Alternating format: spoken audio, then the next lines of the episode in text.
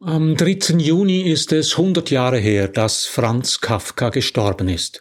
2024 wird deshalb zu einem Kafka-Jahr. In einer ganzen Reihe neuer Bücher, in Ausstellungen, Theateraufführungen und Veranstaltungen wird an den vielleicht bekanntesten deutschsprachigen Schriftsteller erinnert. Darunter ein Kafka-Projekt am Theater Basel, eine grelle, laute Tanzperformance. Ich habe mir die Aufführung angeschaut und war abgestoßen von der Lärmigkeit dessen, was da auf der Bühne geboten wurde. Franz Kafka schrieb klar und mit poetischer Präzision. Als Jugendlicher habe ich seine Bücher geliebt, vor allem die kurzen Erzählungen, seinen schwarzen Humor, seine lakonische Art, die rätselhaften Gleichnisse. Ich fand in seinen Texten jenes Gefühl der Fremdheit und Verlorenheit, das ich als Jugendlicher intensiv erlebte und bis heute aus Träumen kenne. Aus Ärger über das Kafka-Projekt am Theater Basel habe ich mich noch einmal in die Texte von Franz Kafka vertieft und mich gefragt, was hat Kafka uns heute zu sagen? Mein Name ist Matthias Zehnder, ich gebe Ihnen hier jede Woche zu denken. Mein Thema ist das Schnittfeld von Kultur, Technik und Philosophie, mein Angebot konstruktive Kritik. Wenn Ihnen das gefällt, drücken Sie doch den Knopf für Abonnieren und abonnieren Sie meinen Newsletter, dann verpassen Sie meinen nächsten Kommentar nicht.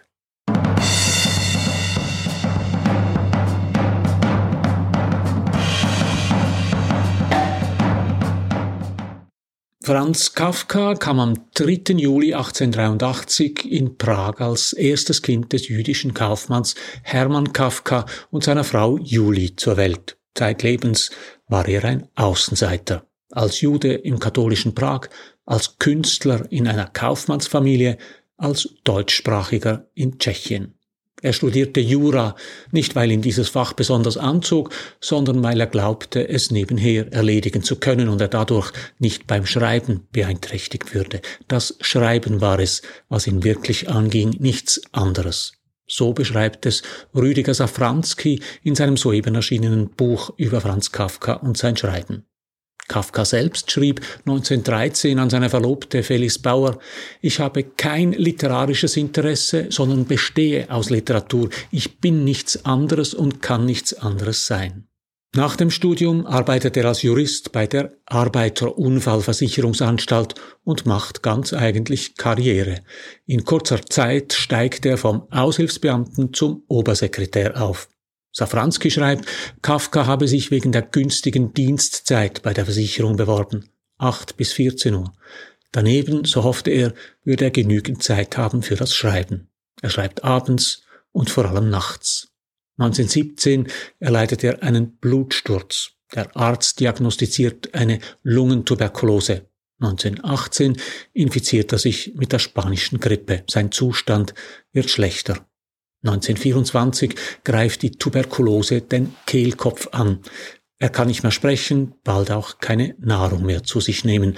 Am 3. Juni 1924 gegen Mittag stirbt Franz Kafka im Alter von 41 Jahren in einem Sanatorium in der Nähe von Wien. Zu Lebzeiten war Kafka kaum bekannt.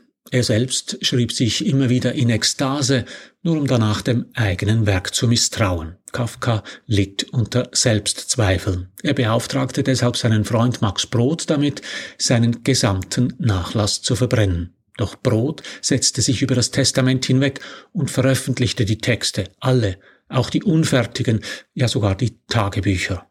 Heute ist Kafka einer der meistgelesenen Autoren und zwar nicht der deutschen Sprache, sondern der ganzen Welt.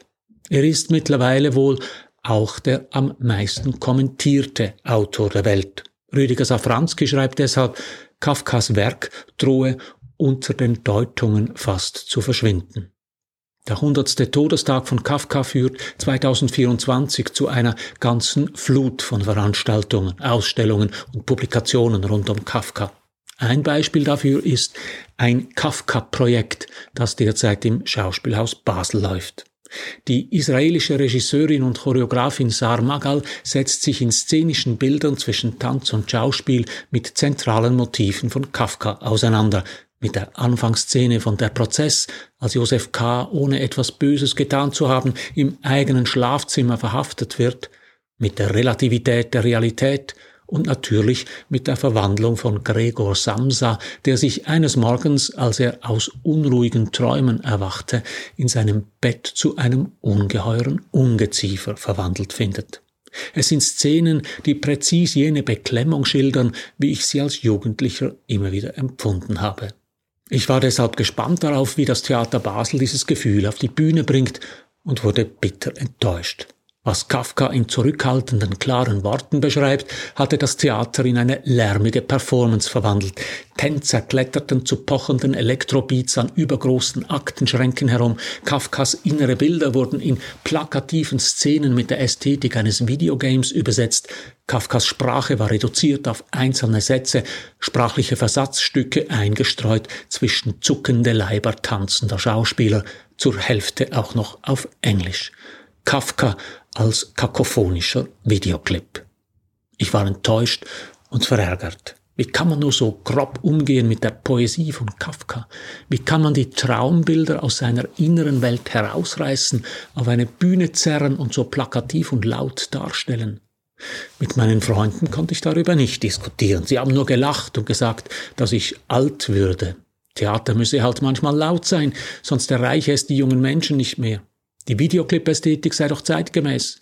Dieser Strom von Bildern, Stimmen und Bewegungen, so würden junge Menschen Kafka halt heute erleben. Ich bin anderer Meinung. Es kann doch nicht sein, dass Theater nur noch aus Performance besteht. Für mich ist Schauspiel Sprache, Dialoge, eine Geschichte, so absurd sie auch sein mag. Hat das Theater das Vertrauen in die Sprache und ins Narrative verloren? Warum? Können Kafkas Texte im Jahr 2024 nicht mehr bestehen? Sind sie zu leise, zu langsam, zu alt, zu reizlos? Erreichen sie die reizüberfluteten Gehirne von uns heutigen Menschen nicht mehr? Nach dem Besuch der Aufführung im Theater Basel habe ich seit langem wieder einmal intensiv Kafka gelesen und mich gefragt, was er uns heute zu sagen hat. Kafka ist heute vielleicht der einzige deutschsprachige Weltliterat. Seine Sprache ist schnörkellos. Dass die Texte über 100 Jahre alt sind, merkt man kaum oder höchstens an einzelnen Wörtern. Warum ist das so? Ich glaube, es liegt daran, dass Kafka nicht die äußere Welt abbildet, sondern Geschichten und Gleichnisse aus der inneren Welt erzählt. In dieser inneren Welt sind wir alle allein. Jeder erlebt sie für sich, seine Träume und Albträume, die Gefühle und Ängste, als Teenager hatte ich das Gefühl, ich sei der Einzige, der sich fremd fühle in der Welt und Angst habe, sich in dieser Fremdheit zu verlieren. Kafka war eine Offenbarung. Er schrieb, was ich empfand. Ich war nicht mehr allein mit meinem Gefühl des Alleinseins. Das ist das Paradoxe an den Texten von Kafka. Die Fremdheit, die er beschreibt, ist uns allen vertraut. Er schreibt vom Alleinsein, das wir alle empfinden, Deshalb trösten gerade seine düsteren Texte, weil er eine innere Welt beschreibt, die keinem anderen zugänglich ist, nur jedem für sich sind seine Texte universell. Es ist diese Fremdheit und Entfremdung, die er beschreibt, die seine Texte so aktuell machen. Als Teenager habe ich mich vor mir selber fremd gefühlt. Heute sehe ich in seinen Texten jene Entfremdung mit der Welt, die ich empfinde, mit der Welt, die uns umgibt, die Kriege in der Ukraine und im Nahen Osten, die Hyperglobalisierung und ihre Folgen, die beschleunigte Medialisierung. Natürlich schreibt Kafka nicht konkret davon, er beschreibt aber präzise das Gefühl, nicht dazu zu gehören. Wobei das falsch ausgedrückt ist.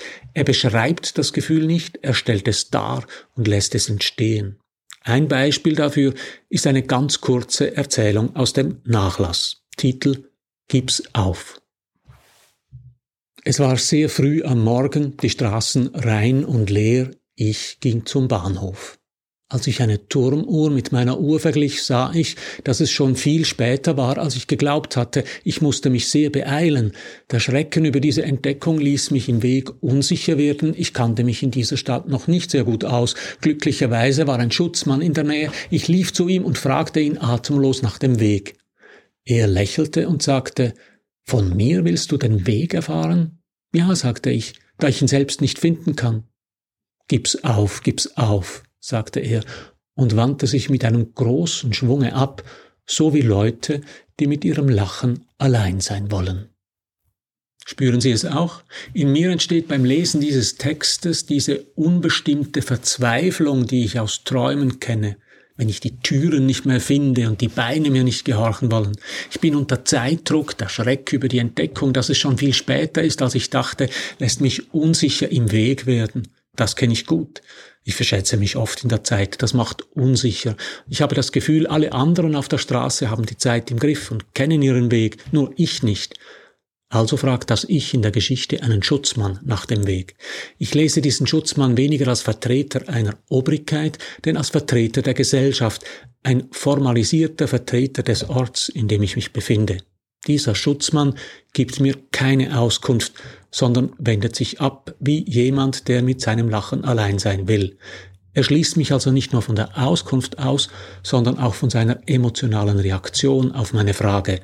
Er lässt mich stehen. Die kleine Erzählung beinhaltet alles, was ich an Kafka liebe. Sie ist formal perfekt komponiert. Zum Beispiel nimmt die Zeichensetzung im ersten Teil die Atemlosigkeit im Angesicht des Schutzmanns vorweg. Vom Moment an, da das Ich die Zeit von der Turmuhr abliest, bis zum Moment, da das Ich den Schutzmann fragt, sind die Sätze nicht durch Punkte unterteilt, sondern nur mit Kommata. Die Atemlosigkeit stellt sich lange bevor das Wort fällt schon beim Lesen ein. Als ich eine Turmuhr mit meiner Uhr verglich, sah ich, dass es schon viel später war, als ich geglaubt hatte. Ich musste mich sehr beeilen. Der Schrecken über diese Entdeckung ließ mich im Weg unsicher werden. Ich kannte mich in dieser Stadt noch nicht sehr gut aus. Glücklicherweise war ein Schutzmann in der Nähe. Ich lief zu ihm und fragte ihn atemlos nach dem Weg. Der Schutzmann fragt zurück, von mir willst du den Weg erfahren? Die Satzstellung betont das von mir. Ginge es nicht um den Schutzmann, sondern um den Weg, würde der Satz anders lauten, etwa Den Weg willst du von mir erfahren? Oder Du willst den Weg von mir erfahren? Dem Schutzmann geht es also nicht darum, was das Ich fragt, sondern wen es fragt.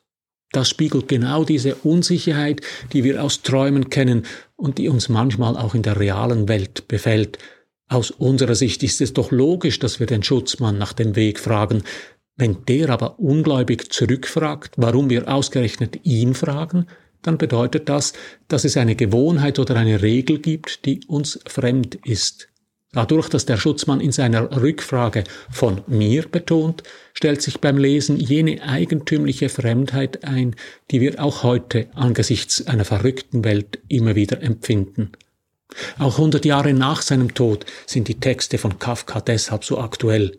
Wir merken, dass wir nicht allein sind mit dem Gefühl, allein und fremd zu sein. Das Werkzeug, das Kafka dafür benutzt, ist die Sprache. Er setzt sie mit poetischer Präzision ein. Deshalb hat mich das grelle und laute Kafka-Spektakel des Theater Basel so gestört. Kafka vertraut auf eine leise Sprache und es geht ihm um eine innere Welt. Verzückter Tanz und lärmige Musik decken diese Sprache zu. Wenn Sie sich mit Franz Kafka beschäftigen möchten, dann greifen Sie zu seinen Texten, auch und gerade im hundertsten Todesjahr. Als Einstieg empfehle ich Ihnen seine Erzählungen. Einige davon sind wie Gips auf, nur wenige Zeilen lang. Etwa zum Nachdenken für Herrenreiter. Kafka beginnt mit dem Satz Nichts, wenn man es überlegt, kann dazu verlocken, in einem Wettrennen der Erste sein zu wollen und erklärt dann mit absurder Logik, warum es besser ist zu verlieren. Es sind Erzählungen, die sich einem einprägen wie die Bilder eines starken Traums.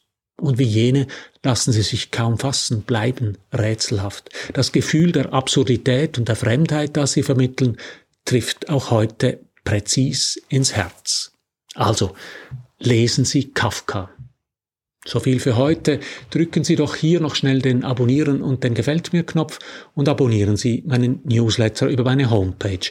Dann erhalten Sie jede Woche meinen Denkanstoß auch per E-Mail und darüber hinaus Lesetipps zu wichtigen und spannenden aktuellen Büchern. Ich freue mich auf Sie. Alles Gute.